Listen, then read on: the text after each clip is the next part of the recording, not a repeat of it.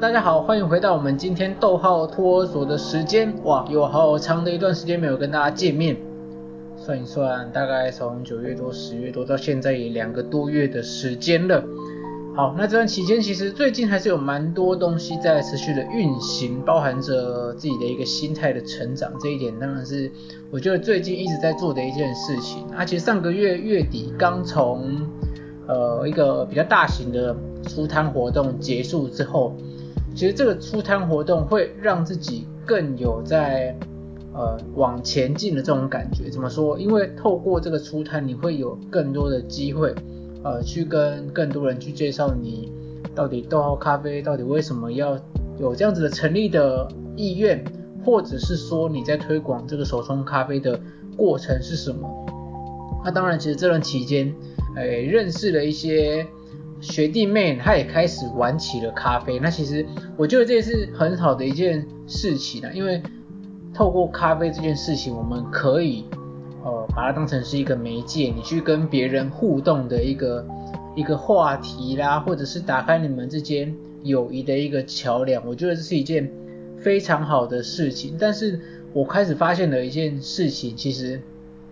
其实从有逗号咖啡这件事情是大概二零一八年年底的这个时候，那在二零一九年四月正式出摊之后，到现在也过了两年的时间。那其实这两年陆陆续续都有在假日出摊啊，或者是呃平日有一些预定的杯数，甚至是会去参与一些出摊的类似这种市集的活动。那我就透过这样子的市集，其实。每一次的机会都让自己更有对于咖啡的认识，那也透过冲泡每一杯的过程当中，其实我每天上班也都会冲咖啡嘛。那不同的器具、不同的豆子、不同人的呃烘焙法，那其实不同的豆子冲煮下来的话，你会发现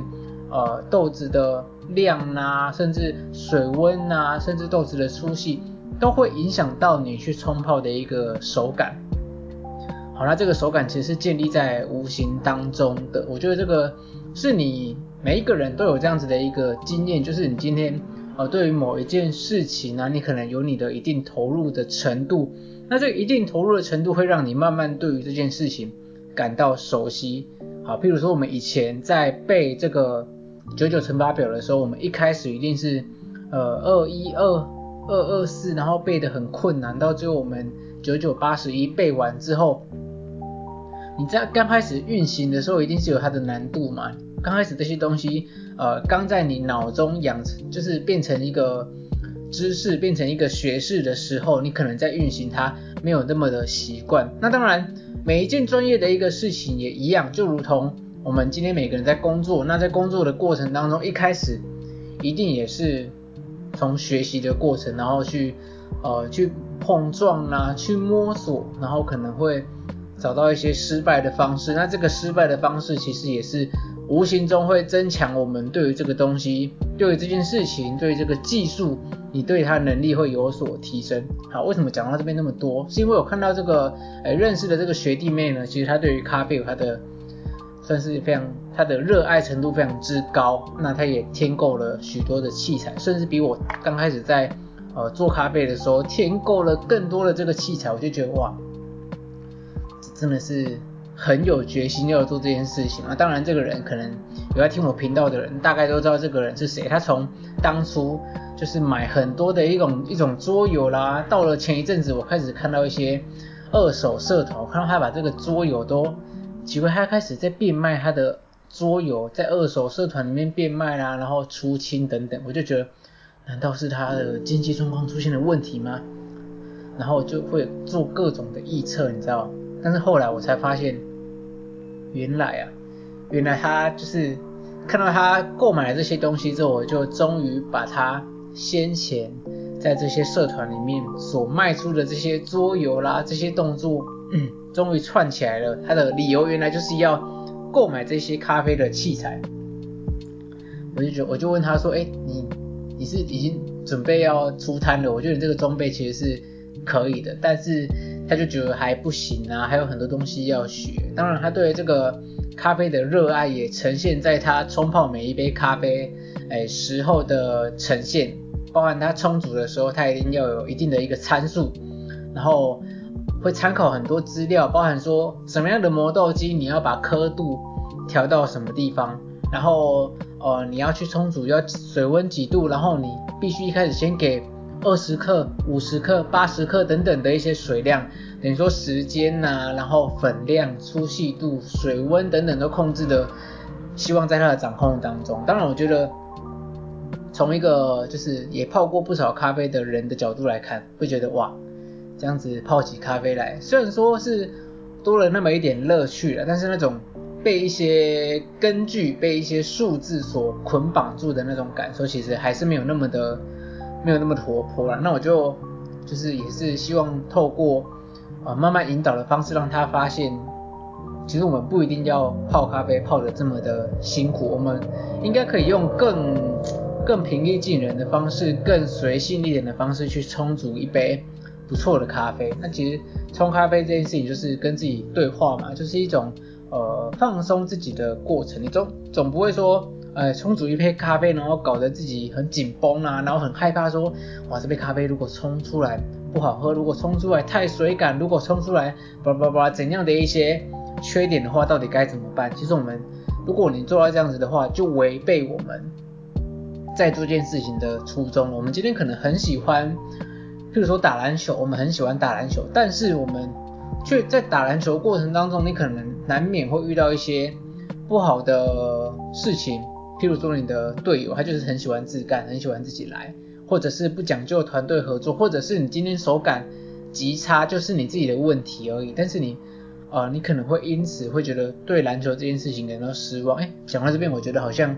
可以分享一下，就是大家都有在打手游嘛，啊，你有时候打手游，像我自己打传说对决，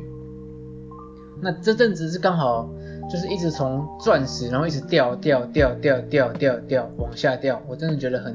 因为我的能力其实也没有那么好，这个我自己知道了，但是就是很喜欢那种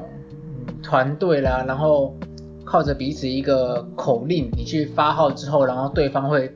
会过来 cover 你，或者是一种大家彼此对于这个游戏的熟悉之后，去培养出的一种默契，去培养出的一种能力，你可以能够去观察战场上所发生的一个事情，然后去及时做出应变。当然最近就是遇到了。没有这些观念的人，当然我自己必须得说，我自己也得很差啦，还很烂的一种 B 牌的角色而已。那你再爬上去，好不容易爬到 A 牌，可是却遇到一些队友，然后很差劲，然后甚至我也可以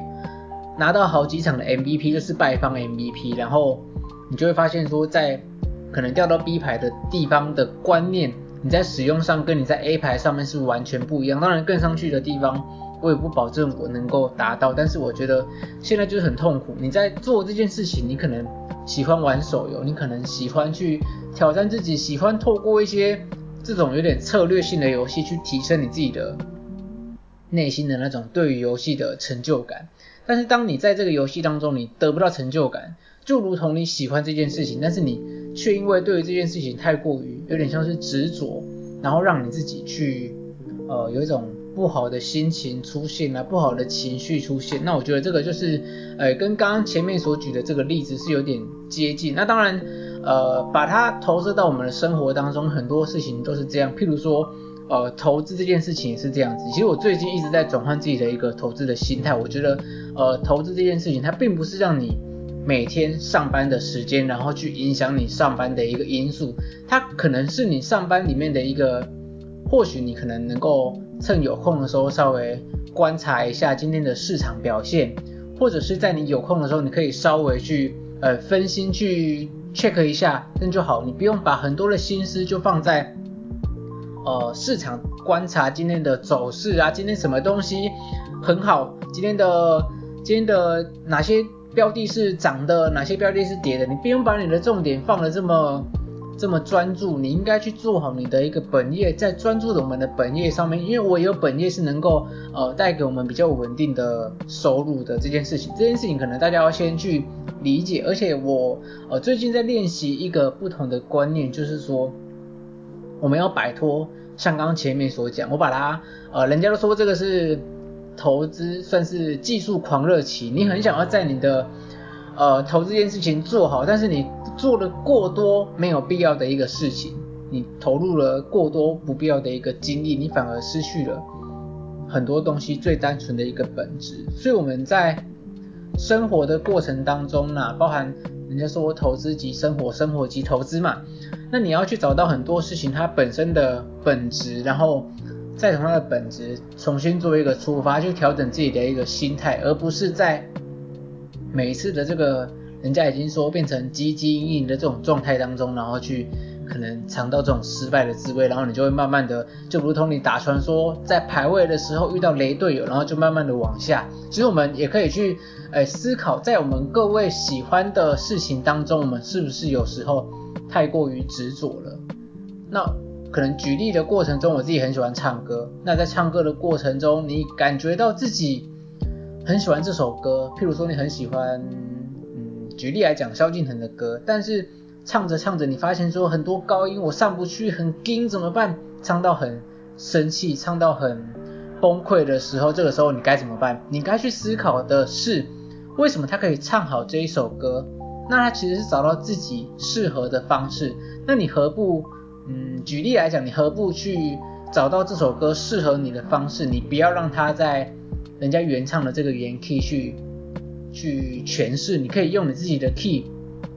降个一 key，降个两 key 去诠释，说不定也会有你自己的一个味道，而且你能够唱得更加的呃游刃有余的过程中，也可以去呃诠释出我们自己的那种对这首歌的感受啦，对这首歌的呃。诠释过程也会让人家有不一样的感受，而不是只是单纯听你在那边很吃力的唱歌。我觉得，呃，这件事情是放诸四海皆准的一个事情，就是把你的生活呃单纯化。很多事情我们把它单纯化，简单的事情我们就呃去学习，用简单的方式去面对去做，而不要把它呃搞得很复杂。因为很多人他们的专业技能其实都是透过一种。简单的方式，然后反复的去累积，然后变成了一件呃他擅长的一个事情，或者是在别人眼中会变成一件他擅长的一个事情。我觉得这个东西是需要去转换自己的一个心境，我自己也在学习。然后透过这个简单的执行模式呢，我们再加一个重要的一个元素，就譬如说时间这件事情。那你简单的事情重复做，经由一些时间的。历练，经由一些时间的萃取之后，我觉得那个出来的力量会是非常的大的。譬如说，我觉得这边又可以讲到，就是我们每一个人，就是生活当中会有一些不一样的一个习惯。像我这两天刚完成了六千下，六千下的伏地挺身。那你们说，哇靠，六千下很多吗？会有这样子的想法，但是。六千下其实你要完成是不容易的，这如同我们去定下来一个目标。其实我一开始是想要透过呃一个月当中，我们连续做三十天两百下的伏地挺身，就是每天你就找一个时间，然后就做两百下的伏地挺身。呃，我们可以把它以结论来看，我们就是要做六千下的伏地挺身嘛，然后。切分在一个月当中，每天就是两就是两百下，然后三十天。我记得我刚刚开始在执行的过程，然后大概执行两天之后就遇到我要打疫苗。他打疫苗那天当然是不能激烈运动啊，那当然我不是一个喜欢给笑的人，所以我当然就是乖乖听呃医生啊还有大家的一个话，我们就避免这个激烈运动。好，打完疫苗隔了一天之后，发现嗯自己身体状况还 OK，我就继续执行这样子的一个方案。好，中间大概有一两次是因为可能工作真的太忙碌，你回家回到家太晚，然后时间搭不上，大概有一两次的时间是没有搭到这个每一天两百下的伏地挺身，那其他时间都已经呃准确的执行完成。那执行完之后，你会发现哦，原来你自己也可以做到这个每天两百下。那每天两百下当然不是叫你。从一到两百就直接不不停的直接把它做完，那一般人大概直接做两天就不会做。我在这两百下当中，我又把它切分成每一次我会先做十下，然后间隔五到十秒之后再做下一个十下。那当你身体比较比较没有问题之后，我大概在第四天还是第五天那边就开始我们改成每一次十五下，然后也是隔大概十秒、十五秒的时候，我们再做下一个十五下，以此类推，就是每天去累积自己两百下的伏地挺身。然后透过，其实透过这三十天的过程呢、啊，原本我自己的自己的构想，因为我原本是看在呃网络上的一个影片，他说有一个阿多啊，然后透过这个两百下的训练，他让自己一个月之后体态变得更不一样。那当然一个月之后，我看我自己的体态，我自己。是觉得好像有那么一点点变精实了，但是实际上外观看起来当然没有那么大的变化，因为我没有特别去克制自己要少吃什么，但是就是尽量让自己不要多吃一些多余的东西。我觉得这件事情蛮重要的，因为呃以前我可能会喜欢吃一些点心啊，或者是有时候你下班回来你会觉得肚子有点空空的，你会喜欢吃一些饼干呐，但是。我觉得额外的这些东西反而会让身体是一种负担呐。那透过这样子的一个训练，我觉得每一天你能够空出一点时间去执行完一个任务。人家说一件事情你把它做了二十一天、二十一次之后，它就会有一个习惯性在。那我觉得现在做起来，我会蛮希望自己每天都能够维持这样子的习惯，然后持续看看自己还能够有什么能够雕塑的地方。当然，我觉得自己。自己有时候自己摸自己的胸口，会觉得好像哇，这个六千下的伏地挺身的确有它的一点点效果呈现出来。那我觉得除了自己